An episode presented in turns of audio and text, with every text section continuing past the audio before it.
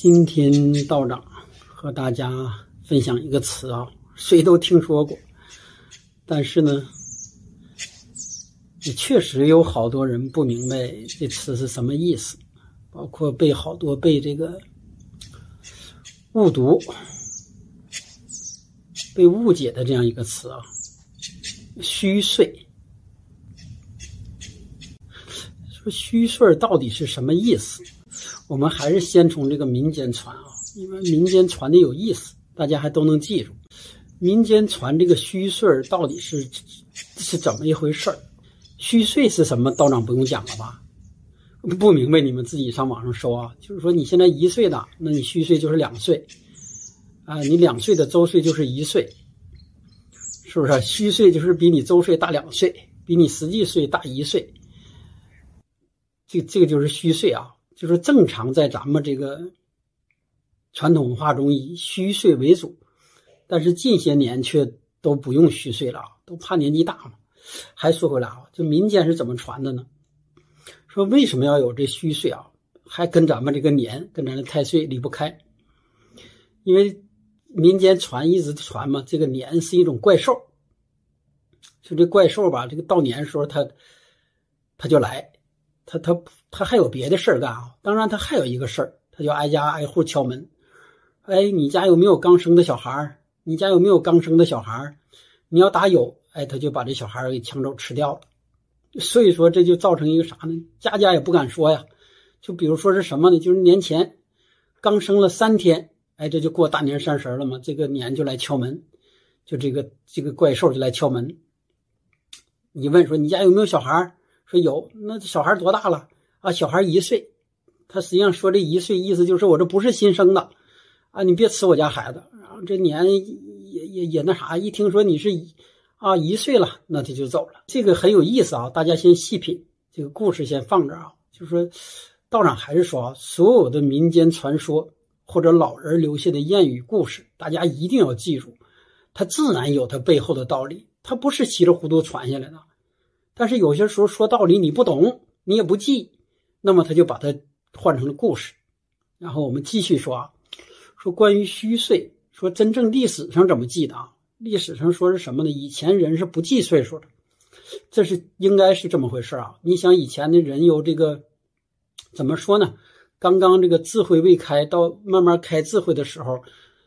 他顶天能记住大致的这个这个啊，你是中年，你是老年，什么大致能分清就可以了，不至于见面说啊，你二十几了，你十几了，什么不至于这样。那说说说从什么时候开记的呢？说秦始皇说为了征兵，那这个就得就得大概统计出来了。说你家这个多大，你家这个多大，就从那儿开始记的，不然以前是只要够个的或者差不多体力就抓走了。就说秦始皇就推出了，说你再生下来得记岁数了啊，说还不能往小了记，生下来就算一岁。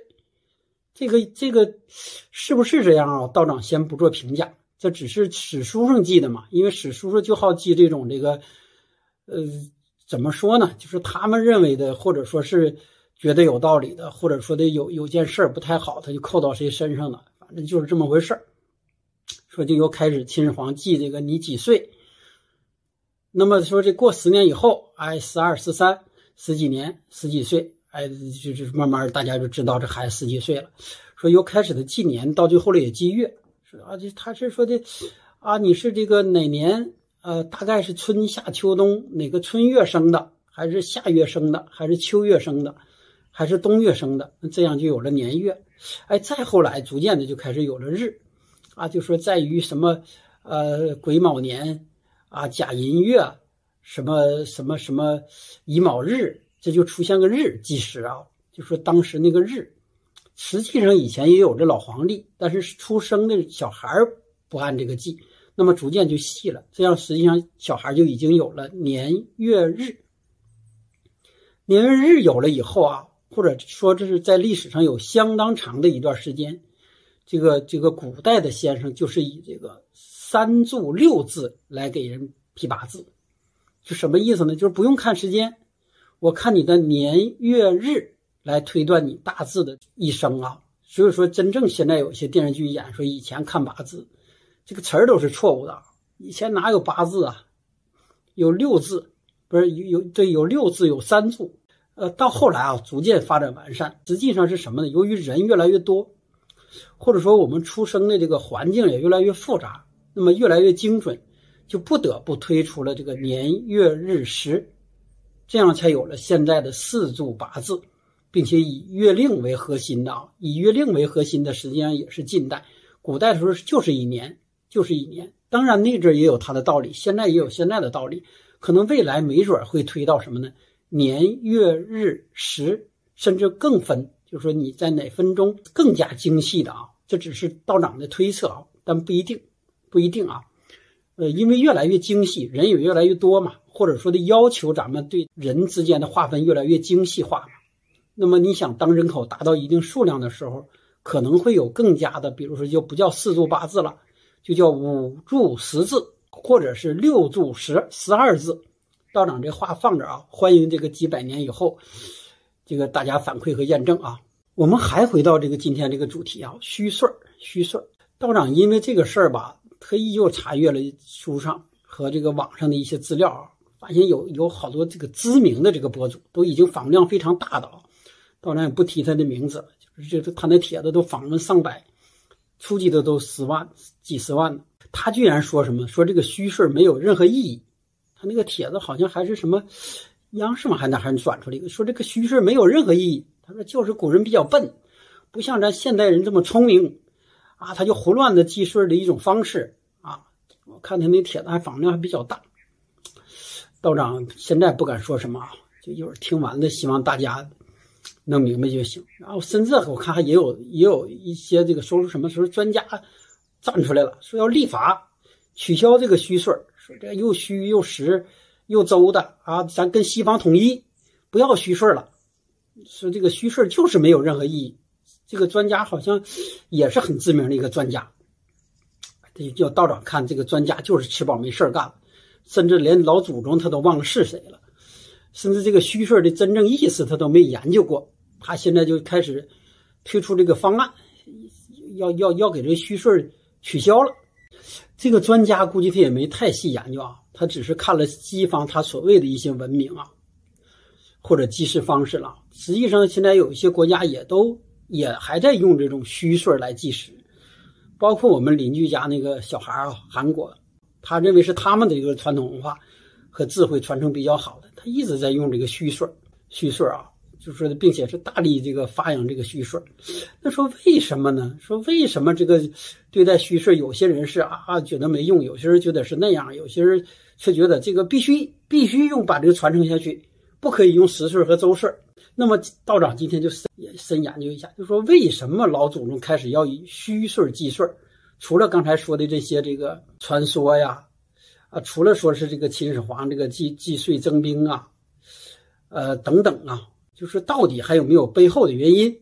是不是道长就熬点灯熬油啊，翻阅古籍啊，博览众家所长啊，分析出了大概以下这个几种说法。还是说之前啊，道长就啰嗦几句，说为什么要谈起这个虚岁啊？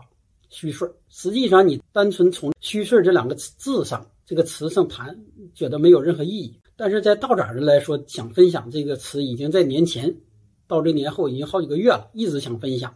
但是一直没倒出来时间，但是现在被逼的，啊，有这个道友私信问我，然后呢，有人在评论区问我，也有人撵到群里去问我。实际上，最终归到都是归到这个虚岁的问题啊。我们大致说一下他们问的问的问题是什么。第一，当他看到自己八字以后，他突然会冒出一句：“啊，为什么我要大一岁呢？是不是？你这是不是算错了？”实际上，我觉得他问出这话，他可能在脑袋里根本就没有虚岁这概念，甚至是父母、老师也没有告诉他虚岁概念。所以说呢，他直直觉的印象就是道长，你不用说，你结的结果，你的计数、计计你查数你都不会啊！我现在二十，你就说我二十一；我三十，你就说我三十一。这对于一些喜欢美、喜欢年轻、想返老还童的女子来说，她很不高兴啊！道长，你别的不说，你岁数都给我算大一岁了。这是第一个道长要解释这个虚岁的原因啊。第二个是什么？是年前分享过，好多这个年轻人不拿多胎流产当回事儿，或者说不拿生命当回事儿。但是说这个跟虚岁有什么关系呢？哎，太有了，太有了啊！道长一会儿会细说，甚至这部分人啊会宣扬西方他们所说的西方这个十岁计计数法。那么按他这个基数就是什么呢？胎儿不算人，就说你在肚里的时候就是没有年纪，那么只有在出生的一瞬间一秒钟啊才开始计岁计时。就是这个这个是他们争论啊，这个一会儿也会细说。虚岁对在现代人来说啊，或者说不太对他研究来说，只是觉得这就是一种纪年龄方式吧，是吧？那大一岁小一岁还能如何？那我知道了大了我就周一岁，知道了周岁我就加上去吧。但是啊，但是这里面再往深说，实际上啊，道长说了，它体现了一种文化。如果从儒家上来说呢，就体现了一种孝道文化。这是儒家书生场上说的啊，说为什么你是记虚岁呢？啊，我们要感恩，要知道母亲这个怀胎不易啊，怀胎怀这十个月的胎啊，那就给你加上一岁吧。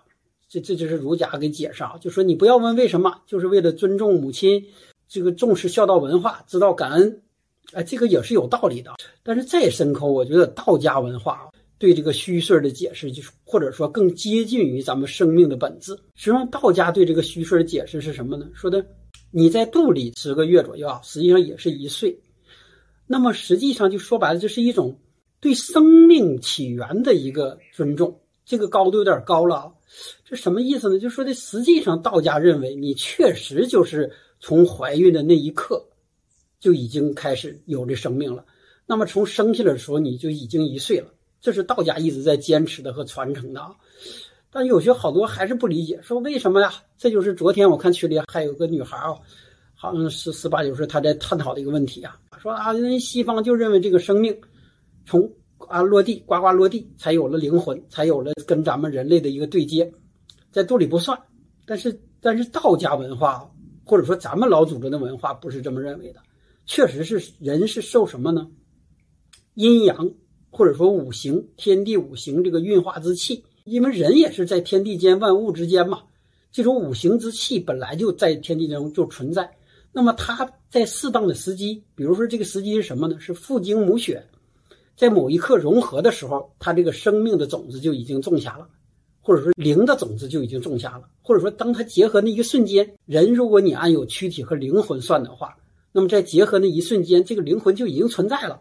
不是说你看生下来的那个那个那个瞬间，这个人才叫人。但是西方却不认不这么认为啊，西方认为只要你没生，提前这个就不算人，那么他就可以对进进行这个祸害，或者说的啊给你。给你像以前分享过的啊，这是用方式给你给你取出等等，但是中国人或者说咱们的文化中却不是这么认为的啊，这么认为就是你怀上，你种上这个生命就存在了。那么当你用你的方式终止了这个生命，这就叫杀生。这是针对那个女孩问的啊，说为什么这就算杀生啊？我觉得这正常啊，那么多人都做了，我们为什么不能做？那你道长已经说这事说好几次了，你要再做。那你就做呗，反正这个确实算杀生。无论这个大家对这个视频怎么看，或者说这平台对这个视频怎么看，或者别人对这个视频进行投诉和封杀，道长该说的还是要说的，就是从你们结合的那一刻，这个生命就存在了，或者说这个种子就种下了。但是你说我没有拿它当生命啊，我只是觉得啊，我们之间挺高兴的，它就有了，它不害我什么事儿啊？是不是啊？那他生生是死跟我也没关系，他又不是孩子。现在有好多年轻人这么认为的，就是道长今天就是借这个虚岁儿，就深刻分享一下。实际上，这个还是道家所说的一个什么呢？零到一的问题，也就是老子所说的《道德经》说的这个无中生有的问题，就是什么是无，什么是有，什么是零，什么是一，也是生命起源的问题，或者生命从什么时候起源的问题，或者说这个零从什么时候到一的问题，那总得要有啊。所以这个虚岁很重要啊。西方人认为还是说不停对比啊？西方人认为的这个一就是说白了，他们比较重视这个形嘛，就是他看到的时候，他认为一。那什么时候要看到呢？他认为出生开始。但是咱们却不是啊，咱们特别是易学，包括咱们传统文化研究的是什么呢？没看到之前他是什么样，那么这样才推出了什么呢？你在娘胎里面这肚里这十个月，实际上这个生命也是存在的。那这个也叫一。那什么叫零呢？就是以前你们没有结合的时候，那个叫零，你有多少那个也不算数。但是你一旦你们结合了，这个就算数了，这就就种下了，种下了它就叫一。但是你说为什么你不知道？这个你不知道是你无知啊，是不是啊？是你是你笨呐，不是古人无知，古人笨呐，是你无知，你笨呐。你肚里种个东西你不知道吗？这还举例子吧？他们说这个是竹子吧？竹子在地下生长要好几年，好像四五年还是六七年才长出来。那你觉得它没长吗？那你觉得这个竹子是从根长的时候算是生命，还是从你在外面看竹子长出来才算生命呢？自然是从根部啊。是不是？不信你这看到竹笋的时候，你沿着根往下挖，挖挖挖挖很深才挖出来，它已经长了很多年了。那到底这个冒出来那个你才能给算生命吗？这明显是你的无知啊！然后再深说，拿道长的小菜园举例啊，道长到这个这个春天去买种子，买白菜种子，问说你这个白菜大概什么时候能吃？人家卖种子的人告诉你说啊，我这白菜是速生的，长得特别快，从你种下那一天。到吃呢，也就四五十天人说的很明确吧？人不是说你这白菜从发芽顶出来到吃就四五十天实际上卖白菜的都懂这个道理，就是所谓的白菜的生命是以种下那天计数的。那么种下那天之后，你这白菜可能在土壤里啊，咱只是说可能啊，我没太细观察，也没扒这土。这个白菜你有可能是种下的，从种下去，哎。你长到这个发芽用了十天，当然这个可能根据你这个天气啊，下雨了或者湿润或者说干燥也有一些关系啊。只是说可能说你用了十天长出白菜芽了，哎，这个也是算算在它生命周期之内的。那如果按现在这个，特别是这种女孩啊，现在好多不拿生命当回事儿的这些小孩来算，那那这白菜没出芽之前不算生命，那你往下扒，你看它长没长，是吧？这个白菜你你按照这个芽刚发芽的时候，你往下。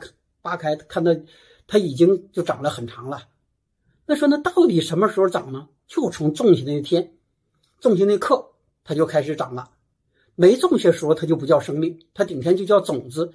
它包含了从零到一的基因，那么它就叫零，零就叫种子。这个基因可以永远保存存活，所以说种子是易存活的，但是它还不叫生命。所以说相对来说，你吃种子，这也是好多人好争议的。你吃这些种子，你把种子磨成粮食，是否有罪？无罪，无罪啊！它只是保存了这个基因。但如果说这个种子已经发芽，哎，你就把它祸害了。当然，你说有的我就想生豆芽吃，那是另一啊，那是它的价值。但比方说，现在有些人的庄稼已经长出来了，这是《太上感应篇》中也说了吧？毁人什么庄稼，这就有罪了。或者说，这人家种了一片地，这个地呢没发芽，但你小孩讨厌，到那给人地撅了。或者有些这个村霸恶霸啊，为了占用耕地，去把人家种的地没出芽的耕了，这都是有罪的呀。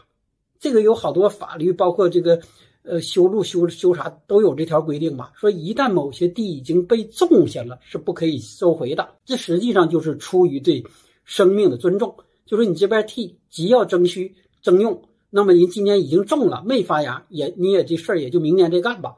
要不你就跟人协商达成。赔偿人秋天收获的价值，能明白了吧？而不是赔偿人种子的价值。那么实际上，这个这种尊重是什么呢？就是源于对这种生命的尊重。实际上，也就是对我们的记这个虚岁的方式的一种尊重。针对这儿啊，针对这儿，可能有些小伙伴不不太细想的，还不太明白啊。实际上，就是说白，还是刚才说起的老子就说说的这个无中生有的问题，就说。我们到底从什么时候记这一件事儿、一个生命，或者说一个物体的开始？这个道长以前也分享过啊，分享过叫“一念起，万物生”，就是你一念起的时候，实际上那个事儿就已经存在了。那么，当你们干了这么大的事儿，这个小孩已经种下了，你居然说它不存在？你们觉得这事儿是是咱们老祖宗？有智慧还是你们太愚钝、太愚痴、太愚蠢了？或者西方人灌输你的个思想，让你导致你这个无知啊，来推翻老祖宗的文化啊？就是种下那一刻就叫一岁，或者说种下那个到出生这个是一岁，这是完全对的啊，这是完全对的。就是大家以后不要再拿这个虚岁啊，或者说以前你没听之前。你你可以这个不明白，但是你听了这以后，如果你还对虚岁质疑，还对这个你肚里这个生命质疑，还对这个现在那么多人已经开始觉醒了，自己做做了那么多的错事儿，然后呢开始想办法去还罪，你居然起来质疑，那么你也就是无药可救了，道长也帮不了你了。生命就是生命，就是从种下那刻就是生命，无论他有没有展现，无论他站没站在你的面前，无论说像刚才道长说的种的这个竹子或者种的这个小菜，他这个呃有没有从土壤中发出来？那这个土如果厚呢，底下有三尺之厚土呢，它可能长了十年才长出来。那这十年之中，这个生命也是生命，是吧？我拿锹到那挖一锹，有可能也把这生命给终止了。道长啰啰啰嗦说了这么多啊，也不知道道友们清楚了没有啊？就是虚岁儿和这个实岁儿和周岁儿，也就是咱传统的东方这个计岁数用虚岁儿和西方的这种实际，它不只是简单一个计我们计岁数的一个问题啊，它实际上更像是一种呃一种什么呢？文化的侵略。实际上道长不是危言耸听啊，包括还有好多啊，比如说咱们的纪年。咱皇帝纪年啊，这是有好多小伙伴不知道。今年咱们是皇帝纪年第四千七百二十一年，但是说从什么时候开始给咱弄成了二零二四年了呢？是因为西方通过各种方式啊，通过呃强行的，呃或者通过文化的腐蚀等等，或者通过让你们的教育等等，让你们从两千多年前记起，就把咱们再往前的两千多年给抹去了。咱们说，那我们历史就再也抹不去，咋整啊？让你往回查，哪有这种规矩啊？所以说，那在以后他可能就把那段要给抹去了。就说他为什么他们要从两千多年前纪年啊？因为两千多年前他们没有，他们说两千多年前两千多年前是谁造了他们，然后怎么样，跟咱有什么关系啊？然后咱们就按那两千多年前开始记了，说说记到现在是二零二四。咱们说那二零二五年前咱是啥呀？咱就变成了公元公元前。一年，公元前二年，公元前十年，公元前两百年，公元前两千多年，而咱们已经能查到了公元前，按现在算的两千多年，实际上就是皇帝纪年四千七百二十一年。还可以换过来说，就是说，当咱们皇帝纪年用这种天干地支，就是现在咱这么命理上，包括咱这很多方面用的天干地支的这种文化，现在已经给弄丢失了。包换句话说啊，咱们在四千多年前用天干地支开始纪年的时候，他们不止还没有这种文化，甚至他们什么都没有。能明白了？就是在对于他们西方的国家来说，他们还是零。那如果按这个道理说，他们如果要抠这个，他们可以按负的算呢，但是却强行的把咱们拽到了两千多年前跟他拉齐，然后剩下的咱们你就按负的算吧，这是很没道理的啊！就类似这种咱们优秀的传统文化的丢失和断代。甚至被篡改已经非常非常多了，所以说这是道长今天把虚岁拿出来分享的一个原因。大家要知道，虚岁如果再被某些专家弄丢失，那咱就要想想到底是专家的无知，还是他是不是有其他的目的了。好，道长今天就分享到这里啊。所以说以后道长当时的分享都会以这种，或者以天干地支这个记这个当时的那天，或者以皇帝纪年。所以说大家要有一下知道道长以后说的当时的那天是哪天啊，不然懵了。